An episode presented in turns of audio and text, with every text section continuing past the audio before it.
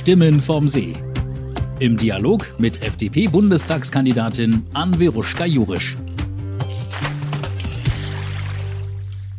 Hallo zusammen, willkommen zu einer neuen Folge von meinem Podcast. Heute geht es um das Thema Gründen und Start-up-Förderung. Ich spreche gleich mit einem sehr sympathischen und interessanten Gründer aus unserer Region hier im Landkreis Konstanz. Bevor es gleich losgeht, möchte ich euch ganz kurz ein bisschen was sagen, was wir Freie Demokraten machen wollen, um das Thema Start-ups und Gründerförderung weiter voranzubringen. Ein wichtiger Punkt, den wir fordern, ist ein Gründungszuschuss, der in allen Lebenslagen gewährt wird. Also zum Beispiel während oder nach einer Familienphase, aber völlig unabhängig davon, ob man arbeitslos war oder ist. Es muss ein Existenzgründungskonzept vorliegen, also ein Businessplan, und dann kann dieser Betrag dann für eine gewisse Zeit lang ausbezahlt werden und eine gewisse Sicherheit bieten für eine Zeit lang. Das andere ist, dass auch der Zugang zu Venture Capital einfacher sein muss. Also sprich, die Finanzierung von Start-up-Ideen muss einfacher werden. Dazu brauchen wir einen Zukunftsfonds zur Start-up-Förderung und Finanzierung. Und was vielleicht noch zum Schluss für mich auch ein wichtiger Punkt ist, wir sehen auch im Bereich des Kulturschaffens, Kulturschaffende, wenn da jemand gründen möchte und sich selbstständig machen will, auch das ist zu fördern. Denn die Kultur ist ein ganz wichtiger Wirtschaftszweig auch bei uns in Deutschland und bringt uns in die Zukunft. Aber jetzt hört gleich mal selbst hinein. Es ist wirklich wieder ein ganz spannendes Gespräch, was ich führen durfte. Viel Spaß! Ich freue mich heute, meinen Gast, den Chris Kaiser, begrüßen zu dürfen bei mir im Podcast. Herzlich willkommen, Chris. Hi, Ruscha. Ich, Danke für deine Zeit. Ja, ich freue mich drauf, mich mit dir über Click a Tree und aber auch vor allem auch über dich selber äh, unterhalten zu dürfen und bin ganz gespannt, was du zu sagen hast. Ist mein ähm, Lieblingsthema. Du kommst. Das ist dein Lieblingsthema, ja, das glaube ich, ja. Ja, der Chris, der kommt aus äh, Radolfzell, ist in Böhringen aufgewachsen, wird bald 34 Jahre alt und ich habe es vorher schon gesagt, wenn ich mir so seinen Lebenslauf anschaue, hätte ich eigentlich eher auch viel, viel älter getippt, aber der Chris, auch wenn man ihn sieht, ist tatsächlich erst 34 Jahre alt. Ähm, du hast äh, nach dem Abi in, in Radolfzell in, in Freiburg Tourismus äh, studiert, weil dir die große weite Welt ähm, ja so sehr gefallen hat und was man da alles erleben kann. Und ähm, ja, und hast ja auch erstmal in dem Bereich gearbeitet. Richtig. Ich habe gesehen, ähm, wir haben eine gemeinsame, ja, ja, so ein bisschen gemeinsamen Schnittpunkt. Du warst, du bist, glaube ich, großer Fan von Thailand, kann das sein? das kann man so formulieren, ja, auf jeden Fall. Erzähl mal, was hast du denn da gemacht? Ähm, mich hat es 2012 nach Thailand verschlagen und ich habe dort fünf Jahre lang mit Elefanten zusammengearbeitet in einem Nationalparkgebiet in Südthailand und es war Weltklasse. Absolut sensationelle Zeit und, und auch super prägend und auch am Ende des Tages der Grundstein für das, was ich jetzt heute mache. Ja, also eben ganz kurz, ich, ich habe mal für das, äh, für das deutsche Entwicklungshilfeministerium gearbeitet und war dann eine Zeit lang auch für Thailand zuständig cool. und äh, war dann insofern auch ein paar Mal in Thailand und habe das Land natürlich auch gut kennengelernt und kann mir das gut vorstellen, dass das extrem faszinierend war. Aber warum hat es jetzt, was hat, was ist sozusagen der, der, die Verbindung zwischen dem, was du in Thailand gemacht hast, zu deinem jetzigen Projekt? Äh, also jetzt bin ich äh, Gründer und, äh, von, von Click a Tree. Wir betreiben wieder Aufforstungsprojekte mhm. quer um den Planeten. Und der Grundstein dafür wurde tatsächlich in Thailand gelebt, äh, gelegt, weil das größte Problem, was meine geliebten Elefanten haben, ist der Verlust von Lebensraum durch Abholzung sei es aufgrund von Infrastrukturprojekten oder Klimawandel oder was auch immer. Sie verlieren einfach immer mehr Wald und damals kam dann ganz naiv dieser Gedanke auf, ach, wenn die armen Tiere keinen Wald haben, dann pflanze ich halt mal ein paar Bäume am Wochenende oder so. Und so ging das am Ende los. Ich, ich hatte jetzt nie vor zu gründen, war damals sehr glücklicher Angestellter, hatte einen super coolen Job, super cooles Team ähm, und habe dann einfach am Wochenende bisschen wieder aufgeforstet und dann kamen einige Touristikunternehmen auf mich zu und meinten, hier kannst du für uns nicht auch noch ein paar Bäume pflanzen. Und so wuchs das Ganze dann nach und nach, bis es jetzt dann schlussendlich in einer Firma kulminierte. Hm. Und Clickatree ähm, pflanzt jetzt auch weiter Bäume in, in Thailand oder auch in anderen Ländern? Wir haben es weiter ausgeweitet. Wir sind nach wie vor in Thailand aktiv. Äh, ist auch immer noch ein, ein liebes Projekt von mir, weil dort der Lebensraum für Elefanten erweitert wird. Wir haben jetzt auch noch ähm, Projekte in Ghana aktuell und auf den Philippinen, wo wir die Küstenstreifen wieder aufforsten mit Mangrovenwäldern haben insgesamt jetzt in 13 Ländern, glaube ich, gepflanzt. Aber genau, Ghana, Thailand und die Philippinen sind aktuell die größten Projekte. Hm. Ja, mach doch mal jetzt sozusagen, was man so schön den Elevator Pitch äh, nennt. Was ist denn dein Geschäftsmodell? Also was, was, wie kann man damit Geld verdienen mit dem, was du da machst? Also es klingt ja echt super, so von den Elefanten kommt, Bäume retten, Bäume pflanzen, äh, dem, das Klima, äh, was fürs Klima tun. Was ist das Geschäftsmodell dahinter? Wir sind tatsächlich ein privatwirtschaftliches Unternehmen, weil unser Gedanke ist, dieses nachhaltige Engagement mal aus dieser NGO-Schiene rauszuholen. Und wie jedes andere privatwirtschaftliche Unternehmen kalkulieren wir einfach unsere eigene Profitmarge und auch unsere eigenen Kosten in dann die Kosten pro Baumpflanzung rein. Das heißt, wir kalkulieren, ne, was uns die Pflanzung des Baumes kostet, auch die langfristige Pflege des Baumes, was ganz wichtig ist, die Gehälter für die Menschen vor Ort. Dann schauen wir, was kosten uns unsere Gehälter hier und was brauchen wir als Profit, um eben auch als Click a Tree uns weiterentwickeln zu können und servieren das dann als Verkaufspreis pro Baum mit dem dann die Kunden oder auch sehr viele Unternehmen bei uns ihre eigenen Wälder praktisch erschaffen können. Was ist der Vertriebskanal? Also wie, wie komme ich an eure Bäume? Auf verschiedene Art und Weise. Es gibt natürlich die Webseite clickatree.com. Ähm, kann man einfach online gehen und dort dann sein Bäumchen pflanzen lassen. Äh, wir haben auch sehr viele äh, Partner im B2B-Bereich, also gerade im, im Restaurantbereich. Ne, wenn ihr jetzt in Konstanz seid, das äh, Hofhöfen zum Beispiel ist mit dabei in, in Allensbach. Wenn mhm. man dort essen geht, gibt es ein spezielles Gericht, das nennt sich Food for Future. Und wenn man dieses Gericht bestellt, dann wird gleichzeitig noch ein Baum gepflanzt. Also man muss nichts weiter dafür tun. Du als Gast kriegst ein sehr leckeres Essen vorgesetzt und hast gleichzeitig dem Planeten noch was Gutes getan. Also super einfach. Und das ist so der Gedanke mhm. von Click a Tree, dass man eben dieses Bäume pflanzen oder Nachhaltigkeit generell fest im Alltag verankert und den Menschen leicht macht. Weil wir haben jetzt wieder Aufforstung nicht neu erfunden, ne? das gab es schon vorher. Aber äh, oftmals war es den Leuten irgendwie zu kompliziert oder man wusste nicht, welcher Organisation kann man vertrauen oder oh Gott, das kostet ja irgendwie viel zu viel oder warum oder was passiert da oder weiß der Geier. Und wir sagen, pass auf, wir machen es dir super simpel, entweder kurz ins Internet oder eben bei einem der Partner einkaufen, essen gehen, eine Versicherung abschließen, was auch immer, was man halt so im Alltag tut. Und dann passiert es automatisch sozusagen.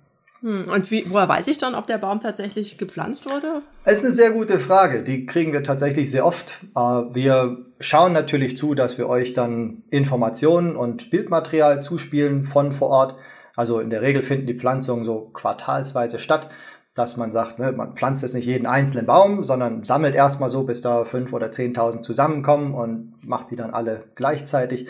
Und dann gibt's natürlich für alle unsere Kunden und auch unsere Partner die Reports entsprechend. Wo ist es passiert mit GPS-Koordinaten? Was ist passiert? Also auch was für Baumarten wurden gepflanzt? Äh, wer hat die Bäume gepflanzt? Und dann natürlich fortlaufend auch Updates. Wie entwickeln sich die Bäume? Wie ist die Überlebensrate? Was machen die Menschen vor Ort mit ihrem Gehalt und solche Sachen? Also, hm. dass man da so ein bisschen hm. Teil der Geschichte wird, sozusagen. Du bist ja sozusagen Social Entrepreneur, also Sozialunternehmer. Äh, kommen denn bei dir auch so die sogenannten Impact-Investoren? Stehen die bei dir schon Schlange und wollen investieren? Oder sagt dir der Begriff was? Selbstverständlich. Oder gibt's? Ja, okay. Und kannst du da den Impact auch, äh, könntest du den auch schon zeigen, was du, was du damit erreichst mit deinen, äh, mit deinen Baumpflanzungen? Ja, das ist ja oft eine große, äh, große Schwierigkeit. Das, das, also einen Baum zu pflanzen ist ja das eine, aber was ist eigentlich die Wirkung, die man damit erzielt? Richtig, richtig. Ähm, das Schöne ist, dadurch, dass wir jetzt nicht nur auf Impact machen, haben wir auch schon viele kommerzielle Investoren angezogen. Wir waren Anfang Juni in die Höhle der Löwen zu sehen und haben da tatsächlich mm. vier von den fünf Investoren für uns begeistern können, weil wir gesagt haben, wir müssen halt dieses Thema Nachhaltigkeit auf eine kapitalistische Schiene heben, damit wir diesen Gesamtimpact erreichen können, den es braucht, global. Ähm, das war auf jeden Fall ein, ein sehr großes Erfolgserlebnis. Gedreht wurde die Show vor Corona im Januar 2020. Das heißt, im Nachgang der Show kam der Deal leider nicht zustande aber haben dann letzten August einen Wiener Investor angezogen, der eigentlich jetzt auch nicht nur Impact ist, sondern auch schon viele andere kommerzielle Projekte vorwärts getrieben hat und sind jetzt gerade wieder in Gespräch mit weiteren Investoren, die aus beiden Bereichen kommen. Manche sehr Impact interessiert und andere eher so äh, in der kapitalistischen Schiene. Ich meine, du bist ja damit sehr stark auf die, auf die Tourismus- oder Gastronomiebranche auch letztlich abgestützt, wenn ich dich richtig verstanden habe. Da war jetzt wahrscheinlich Corona oder wie war das denn jetzt Corona für dich? Also vor allem als Startup in dieser in dieser in dieser hm. ersten Gründungsphase. Es war ja, du guckst große Augen ja. und Segen zugleich. Also genau wie, ja. wie du vorhin sagtest, mhm. ne, ich komme ursprünglich aus der Touristikbranche. Ähm, deshalb unsere ersten Partner waren alles Tourismusunternehmen. Das lief auch bis Anfang 2020 sehr, sehr gut. Und dann kam Corona, was uns dazu gezwungen hat, dass wir uns äh, sehr viel breiter und, und auch ganz anders aufstellen mussten. Das heißt, natürlich hätte auch ich bevorzugt, wenn jetzt Corona nicht gekommen wäre. Ich glaube, das geht eigentlich allen Menschen so. Aber es hat uns eben geholfen, dass wir rechtzeitig eine noch breitere Basis bauen, anstatt dass wir uns zu sehr auf den Tourismus verlassen, weil wir sagen, ach, funktioniert ja alles super, ne, lass da mal weiter mhm. Türmchen bauen, sondern jetzt eben sagen, okay, wir haben jetzt eine viel breitere Basis.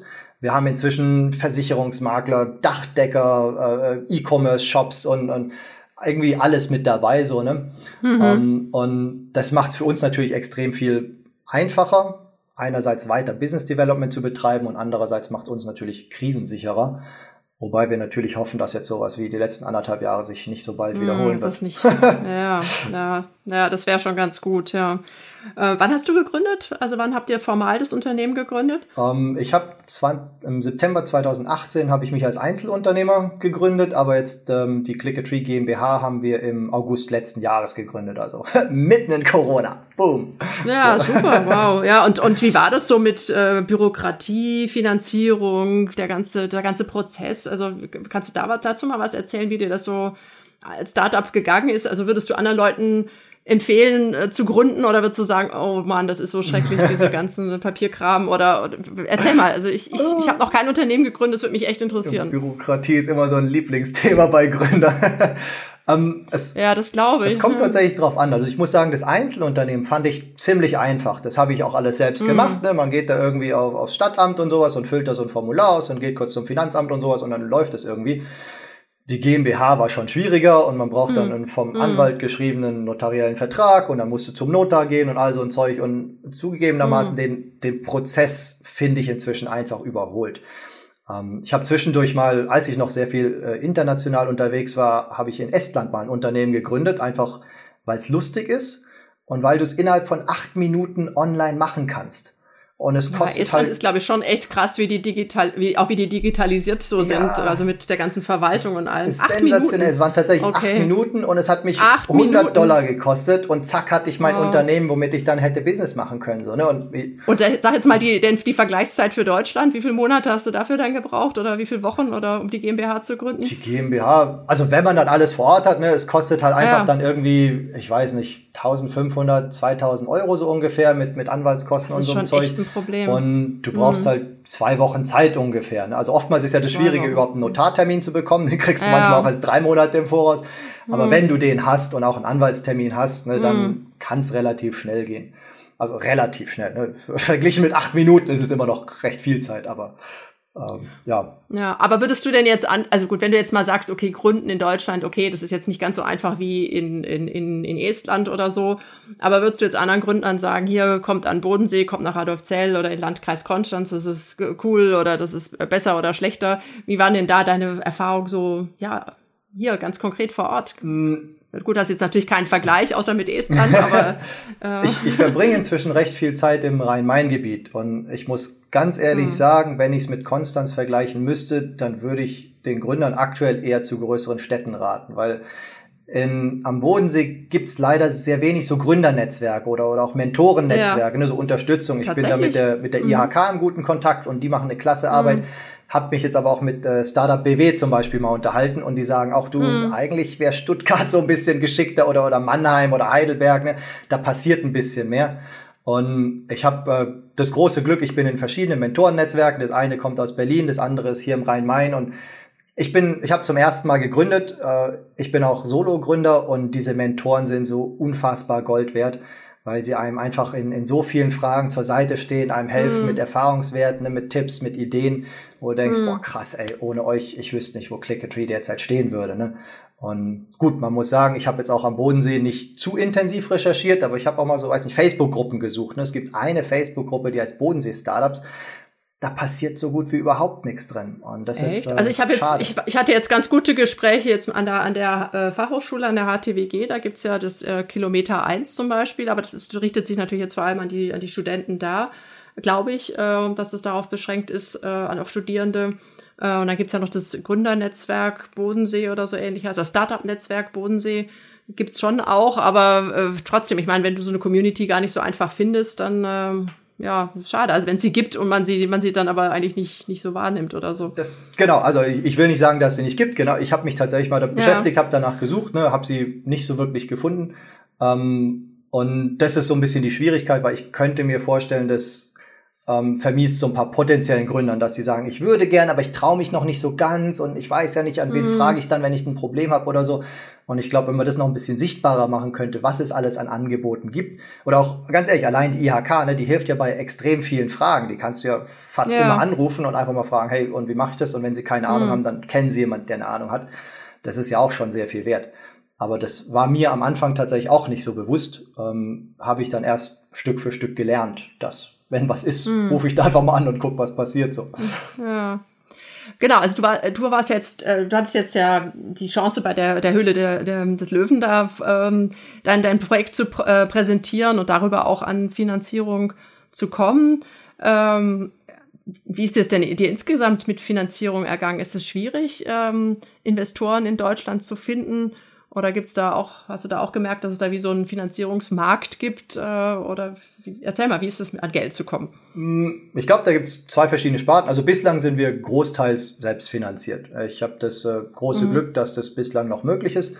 Ähm, mhm. Ich glaube, an, an Fördertöpfe zu kommen, fand ich bislang extrem schwierig weil wir so ein bisschen durch, durch dieses Raster fallen. Es gibt viel irgendwie für Fintech oder Greentech oder du musst halt was mit Drohnen machen oder mit Blockchain oder keine Ahnung und dann bist du irgendwie cool und hip und dann wollen dich alle pushen. Wohingegen, wenn wir sagen, pass auf, wir nehmen Natural Intelligence, wir pflanzen halt Bäume, dann sagt jeder, äh, ja mm. toll, und was ist jetzt daran neu, warum soll ich dich fördern? Äh, Obwohl es eigentlich ein super wichtiges Projekt ist, gerade weil wir eben auch Arbeitsplätze damit schaffen, weil wir zum Erhalt der Biodiversität beitragen und so, wo man viel mehr sagen müsste, das ist wertvoll, da gibt's auch einen Landestopf für. Ne? Ähm, da hatte ich mich mhm. auch gerade mit Startup BW wieder unterhalten, die sagen, du, äh, kannst du nicht noch eine App entwickeln oder so, dann wärst du halt Green Tech und dann wäre das ja, vielleicht einfacher. Ist immer eine Option, genau. Ja. Ähm, an mhm. Menschen mit Geld zu kommen, fand ich bislang verhältnismäßig einfach. Also es gibt ja Business Angel Netzwerke, es gibt Crowdfunding, mhm. es gibt dann die großen VCs und die großen Investoren ähm, die man halt dann entsprechend überzeugen muss mit einer guten Idee und einem Businessplan, was immer so ein bisschen Vorbereitung bedarf. Aber ich denke, wenn man eine gute Idee hat und die auch sinnvoll formulieren kann und sinnvoll pitchen, dann ist es schon möglich, an Geld zu kommen, wenn man sich dann traut.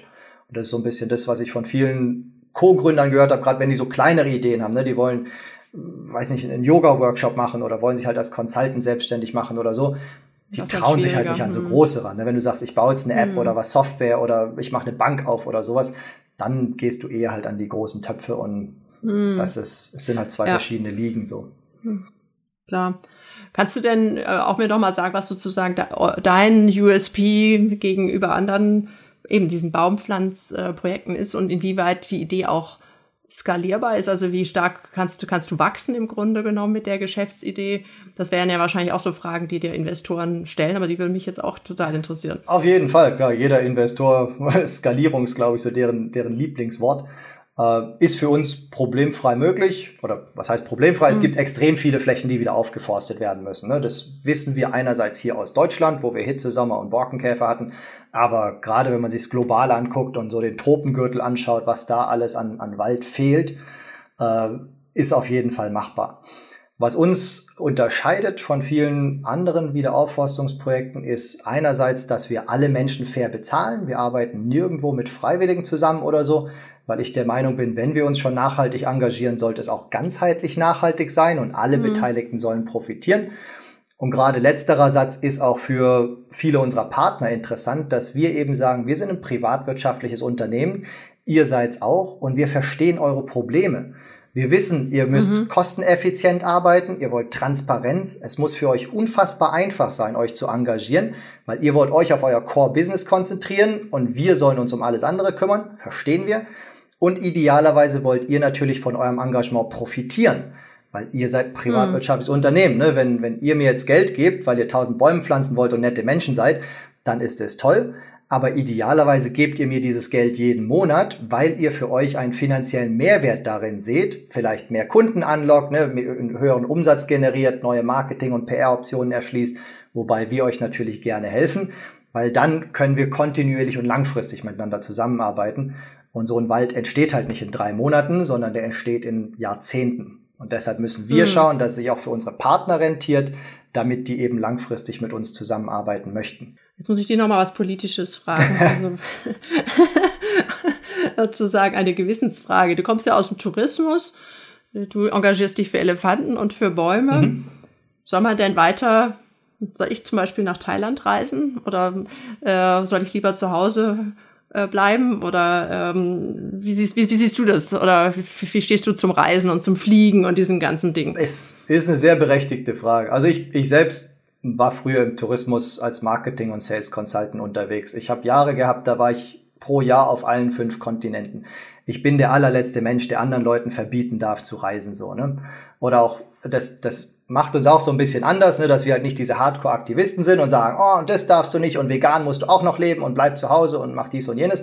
Sondern wir sagen, du, pass auf, du lebst dein Leben so, wie du es tust, ist in Ordnung und wenn du nach Thailand fliegen möchtest, ist es deine Entscheidung. Ich war auch schon dort, ich finde es klasse. fast nach FDP, ehrlich gesagt.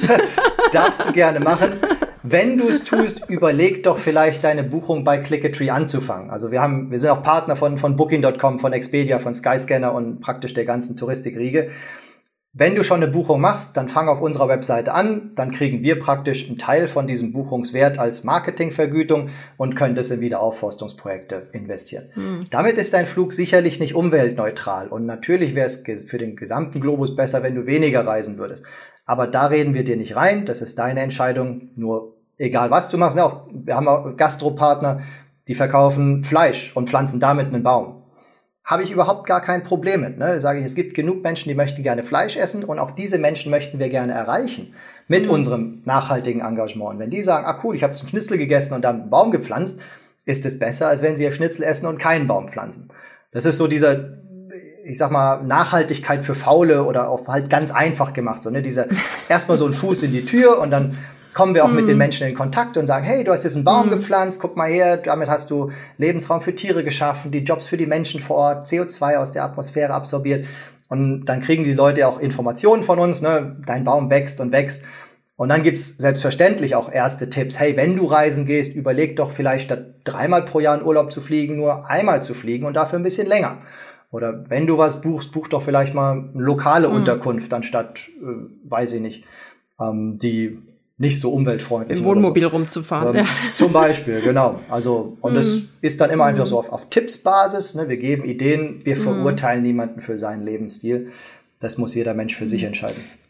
Das ist mir sehr sympathisch, muss ich ehrlich sagen. Also, weil ich meine, das ist ja gerade so dieses, diese, was, was mich ja schon äh, ein bisschen ja, bekümmert ist so diese, diese Verbotskultur, die jetzt dann doch vielleicht so Einzug hält, dass, dass einem gesagt wird, was man jetzt darf und was nicht. Und ich habe eben auch Angst, dass da viele Leute nicht mitgehen ja.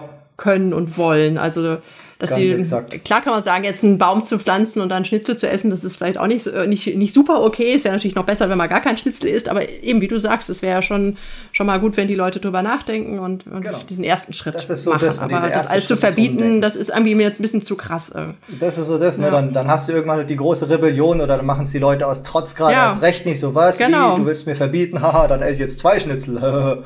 ähm, Genau. Finde ich irgendwie Unsinn so. Ne? Ich glaube, die meisten Menschen ja. sind intelligent genug zu verstehen, was gerade mit unserem Planeten passiert. Wir erleben es ja selber an unseren Sommern in den letzten drei Jahren oder so. Oder ne, Nordrhein-Westfalen mhm. kann, glaube ich, ein ganz großes Lied davon singen, dass so langsam Zeit ist, mhm. umzudenken.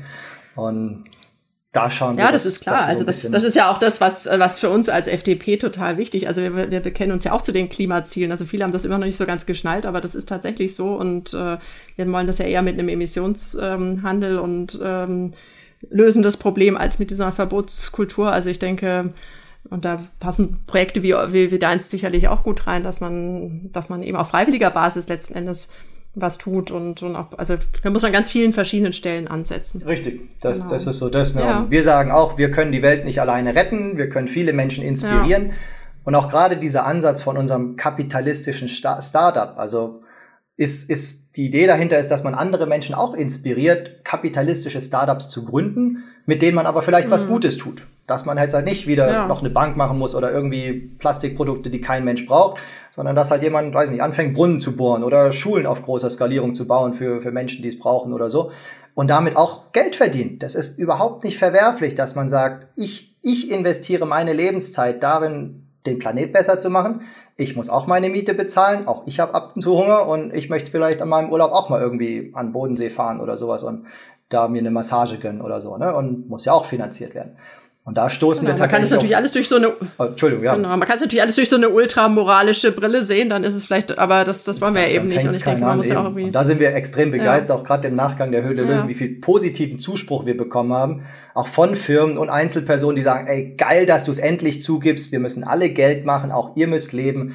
Und das ist so ein bisschen schade. Ich, ich will niemanden schlecht reden, ne, aber manchmal ist so das Vertrauen in, in manche Umweltschutzorganisationen in den letzten Jahren etwas gesunken, weil dann nachher rauskam, dass die halt auch Geld für ihre Organisation und Bürokratie brauchen. Das aber halt im Voraus nicht ganz so klar kommunizieren. Ich sage, denkt mhm. doch mal nach. Die Leute wollen auch ein Gehalt haben. Ne? Die, nicht jeder kann das kostenlos machen. Ja. Aber man muss es halt klar kommunizieren im Voraus. Und dann sind, glaube ich, die meisten Leute auch mhm. fein damit. Ja, Chris, ich habe noch eine Frage. Ich habe äh, eigentlich immer meine Gäste im Podcast gefragt, was sie mir virtuell sozusagen schenken würden, falls ich in den Bundestag gewählt wär, würde. Also ein symbolisches Geschenk, was ich äh, von dir entgegennehme und ja, was du damit verbinden würdest.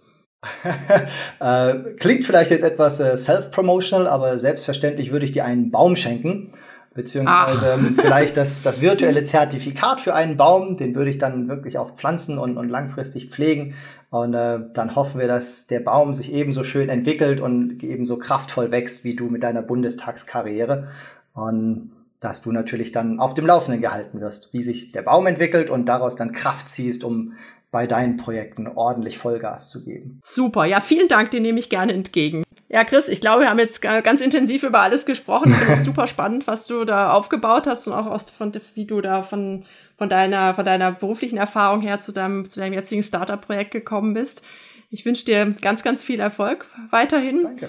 Und ähm, bin gespannt, wie, wie dein Weg dich äh, wieder, wieder weitergehen wird. Und ja, ich wünsche dir alles Gute und ich hoffe, wir bleiben weiter im Kontakt. Das tun wir. Ganz vielen lieben Dank dir für deine ja. Zeit, Ruscha. Das äh, war mir eine Freude. Ja. Und ähm, auch dir weiterhin viel Erfolg. Das, äh, wie du sagst, auch. Danke, das kann man immer gut gebrauchen. Richtig, ja. Am Ende Danke. des Tages haben wir doch hier und da ähnliche Ziele. Von daher weiter so. Genau. Sehr gut. Super. Danke.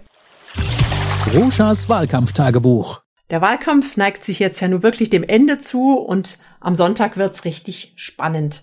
Aber nochmal ein Blick zurück, was in der letzten Woche alles so gelaufen ist. Es war wieder eine sehr dichte und volle Woche mit vielen schönen und interessanten Begegnungen. Am letzten Wochenende war eine Veranstaltung vom Verein Mein buntes Engen zum Thema Demokratie. Dort wurden wir Bundestagskandidatinnen und Kandidaten eingeladen, zu sprechen über das, was uns an der Demokratie wichtig ist. Und ich habe dort über das Thema Freiheit gesprochen. An dem gleichen Tag ähm, habe ich zwei Erstwähler getroffen und mit ihnen eben für unseren Podcast diskutiert. Das war sehr, sehr spannend, die Meinungen von diesen zwei jungen Männern zu hören und mit ihnen mich darüber auszutauschen. Der nächste Termin war eine Online-Diskussion organisiert von der Liga der freien Wohlfahrtspflege.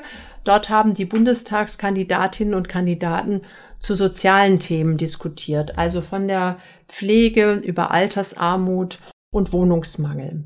Ein weiterer Termin war dann, und das war für mich ein besonders schöner Termin, an der Robert-Gerwig-Schule in Singen. Dort haben zwei Schüler eine äh, Podiumsdiskussion organisiert, an der alle sechs Bundestagskandidatinnen und Kandidaten anwesend waren und die wirklich super moderiert, das also wirklich herausragend gut gemacht und äh, wurde auch zu allen möglichen Themen sehr breit diskutiert. Und mein ganz besonderes Highlight war, am Ende durften die Schüler online abstimmen und tatsächlich hat die FDP mit 26 Prozent der Stimmen gewonnen. Also diese Wahl haben wir schon mal gewonnen. Das ist doch schon mal ein super Zeichen. Dann ging es weiter ähm, nach Bodmar Ludwigshafen. Dort hat uns die Firma Weber eingeladen, eine Betriebsbesichtigung zu machen.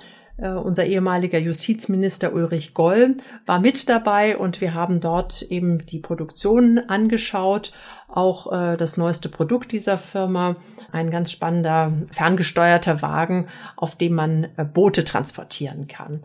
Also es war so ein Hidden Champion bei uns in der Region wieder mal kennengelernt und ja wieder dieses dieser dieses diese eindrückliche Begegnung mit, mit äh, Familienunternehmern und überhaupt Unternehmern, ähm, die sich hier wirtschaftlich und unternehmerisch engagieren, Arbeitsplätze schaffen und Innovationen vorantreiben. Dann hatte ich ein sehr interessantes Gespräch äh, mit zwei Vertreterinnen vom Gesamtelternbeirat in Konstanz.